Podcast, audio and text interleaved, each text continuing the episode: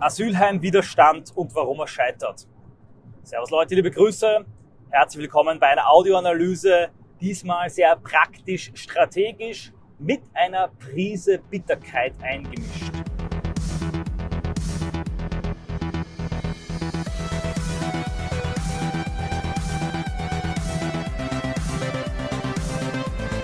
Das Scheitern möchte ich gleich relativieren am Anfang. Also Scheitern heißt nicht, warum er scheitern muss, sondern warum er bisher scheitert.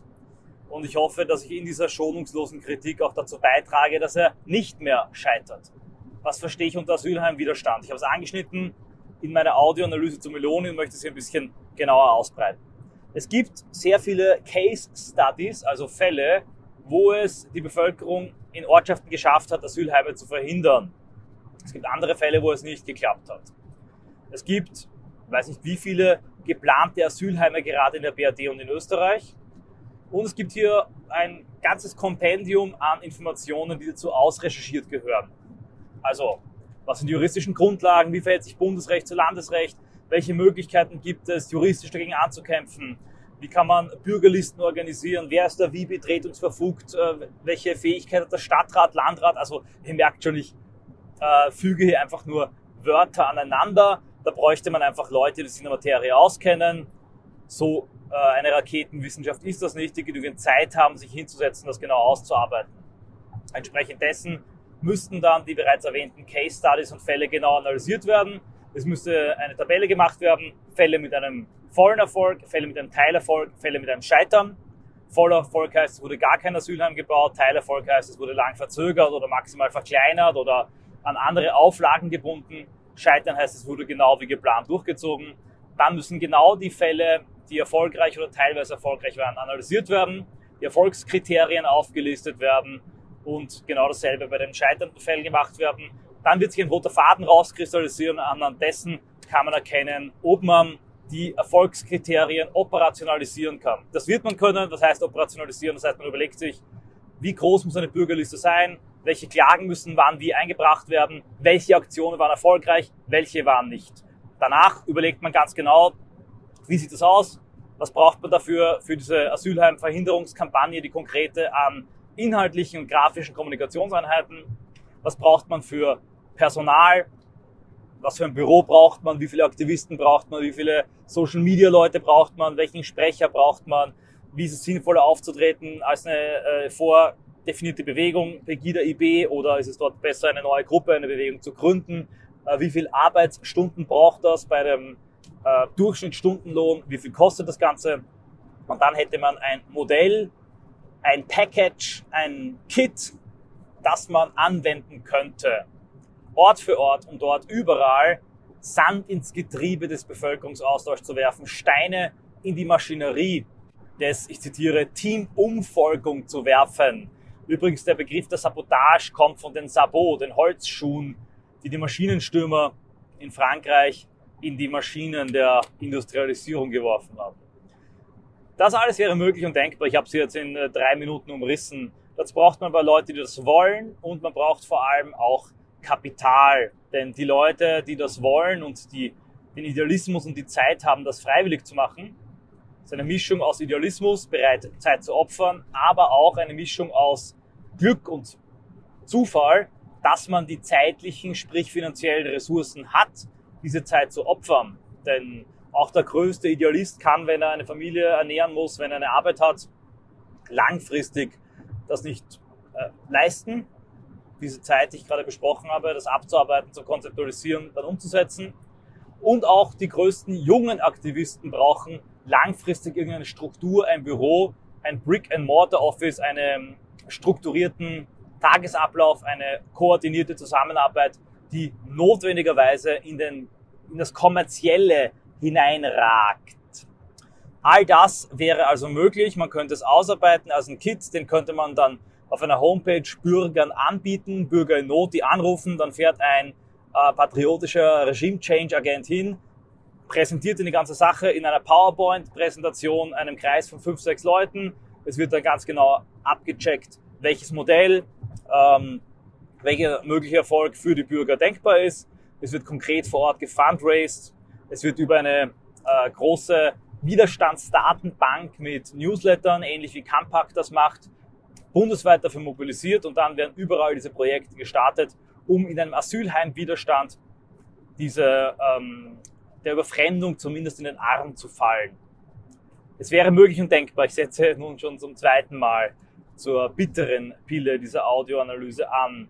Aber es ist eben nur möglich und denkbar, wenn zu den Idealisten und den Leuten, die das Ganze können, auch die finanzielle Unterstützung und Förderung kommt.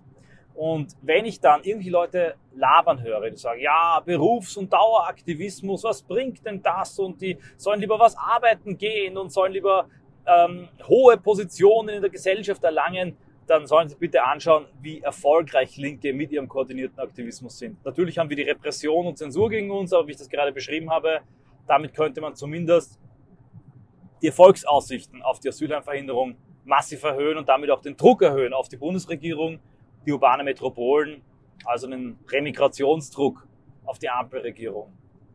Es wird aber nicht getan, es wird nicht gemacht, weil, und davon bin ich überzeugt, die idealistischen jungen Leute fehlen, die bereit sind, solche Projekte zu starten, die bereit sind, so etwas ins Nichts zu setzen und extrem viel Energie und Sweat Capital, also Schweißkapital, also vorgelagerte, vorgeschossene, unbezahlte Arbeitsleistungen einzustecken. Es fehlt der Mut und die Bereitschaft, diesen Sprung zu tun und das Gesicht zu zeigen in diesem Bereich des Aktivismus, des organisierten Widerstands. Am ersten noch haben die Leute dann den Mut, Gesicht zu zeigen als ein Parteipolitiker mit dem Schutz der Partei und der finanziellen Sicherheit eines Parteipostens oder als Journalist, Berichterstatter, ebenfalls mit dem Schutz der Berichterstattung, der Pressfreiheit und der, der ähm, Redaktionsgeheimnis. Das ist zwar unter ferner Liefen, wenn man ein patriotischer Journalist ist, aber auch hier wird man nachweislich nicht so hart attackiert. Ein Beispiel dafür, ich habe es in der letzten Audioanalyse schon angeschnitten, sind die zahlreichen nicht altrechten, sondern im weitesten Sinne neurechten, populistischen Nachrichteninhaltsersteller, die meiner Meinung nach sogar sehr gut damit verdienen. Das Schlimmste, was ihnen passieren kann, ist, dass hin und wieder manchmal ein Konto gesperrt wurde oder sie eine Copyright-Klage kriegen. Ich will das nicht verharmlosen. Sie werden zwar medial dämonisiert, aber eigentlich haben sie damit auch eine, einen sehr, sehr guten Verdienst und ziehen auch einen guten Teil der ähm, Finanzen, die im rechten Lager im Bereich des Fundraisings kursieren, ab für ihre mediale Arbeit. Ob das ähm, damit gerecht bezahlt ist, ob sie die auch sinnvoll anwenden, das kann ich im Einzelfall nicht sagen. Insgesamt kann man hier nicht im Bausch und Bogen verdammen. Also ein äh, Reaction YouTube, was jetzt nicht wirklich einen inhaltlichen Mehrwert hat, davon profitiert, dass es gerade noch ähm, im Bereich des Overton-Fensters auf YouTube erlaubt ist und damit halt einfach da ist, konsumiert wird und zahlreich finanziell unterstützt wird, hat sicher nicht den entsprechenden Mehrwert. Da wäre es besser, wenn das Geld in andere Projekte flösse. Aber, jetzt sehen wir es mal heraus, ein Medium wie auf 1, das alle Spenden, die investiert werden, ständig nutzt, um größer zu werden, mehr aufzubauen, mehr Visionen, mehr Ambitionen umzusetzen, ein Medium wie der Heimatkurier, der als metapolitischer Pionier permanent Begriffe prägt und eine unglaublich heilsame Wirkung auf die Partei hat. Ein Medium wie Infodirect, das auch die zum Teil undankbare Aufgabe übernimmt, die FPÖ von rechts zu kritisieren. Dasselbe, was natürlich auch Kompakt betreibt, das mit äh, unglaublich gut gemachten Dokumentationen Millionen Reichweiten erzielt. Das ist revolutionäre, großartige Arbeit der Gegenöffentlichkeit. Theoriebildung, Assoziationen, habe ich jetzt noch gar nicht erwähnt, weil es eine andere Sphäre ist. Aber man muss schon sagen, es ist eine gewisse Diskrepanz da und äh, Bereich der Gegenöffentlichkeit ist der Bereich, wo man mit dem geringsten Risiko das meiste an Geld verdienen kann im Bereich des rechten Lagers, übertrumpft wahrscheinlich nur durch die Parteiarbeit, wobei auch hier natürlich größ ein größerer Druck und ein größerer Volksdruck und auch ein größerer Angriff durch die Öffentlichkeit besteht, was sicher auch der Grund ist, warum die Gegenöffentlichkeit, also rechte patriotische Medienarbeit das ist, was am meisten boomt. Das ist nichts Schlechtes, das ist auch recht gut, aber es allein reicht nicht, wie uns auch die Causa Meloni zeigt. Dazu mehr in meiner entsprechenden Audioanalyse. Es fehlen also sowohl die jungen idealistischen Leute, die vorpreschen und vortreten würden, als auch, aber das muss man halt auch so ehrlich sagen, wie es ist, die entscheidenden Summen, die entscheidende Finanzierung, die notwendig wäre, um eine derartige NGO-Arbeit wie der präsentierte Asylheimwiderstand, wie den Asylheimwiderstand ins Werk zu setzen. Und das Gegenbeispiel, das auch das Argument von mir belegt, ist das linke Lager.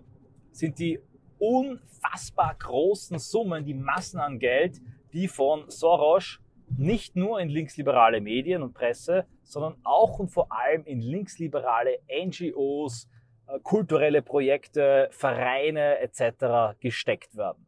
Und natürlich ist dem Soros klar und auch den anderen Leuten, die da Millionen hineinstecken, dass ein guter Teil des Geldes verschwindet und vergeudet und verjuckst wird von ähm, aktivistischen Parasiten, die Aktivismus-Simulation betreiben. Und auch das muss ich jetzt mal glasklar ansprechen.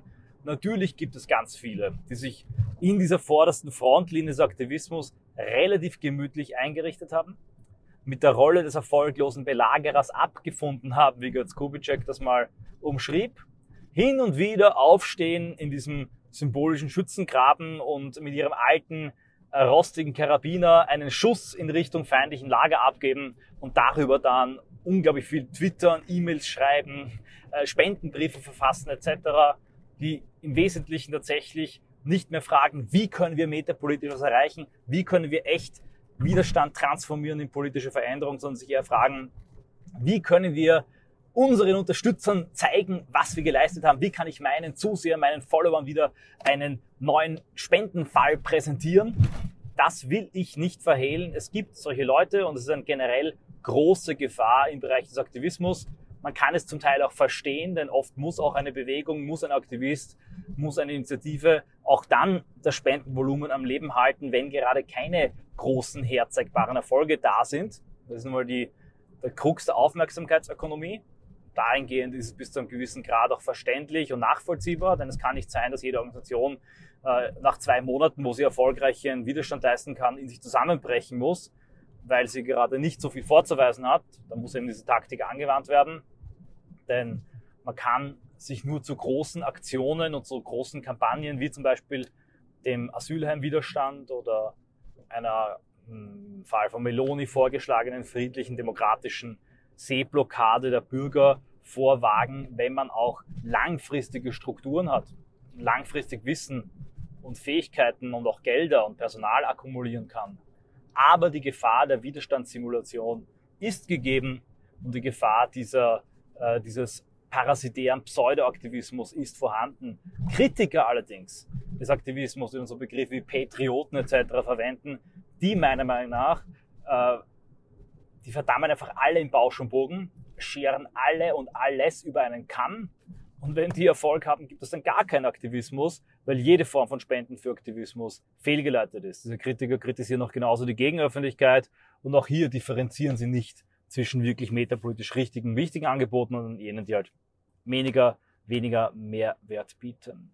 Was die bittere Pille oder bittere Beigeschmack, ähm, auch aus meiner langjährigen Erfahrung, das linke Lager ist deshalb so widerstandsfähig, weil dort einfach die finanziellen Mittel da sind, aber auch die vielen Idealisten und Aktivisten, die bereit sind, wirklich etwas zu tun. Man kann über die Klimakleber lachen, wenn man möchte, aber sie sind bereit, etwas zu tun, auf die Straße zu gehen. Und viele von ihnen haben jetzt auch große juristische und finanzielle Probleme. Und warum ich auch darüber spreche, nur Lamoyan zu jammern, bringt nichts. Das kann ich, kann ich auch vor jemand anderem tun. Das brauche ich nicht aufnehmen und nicht ins Netz laden.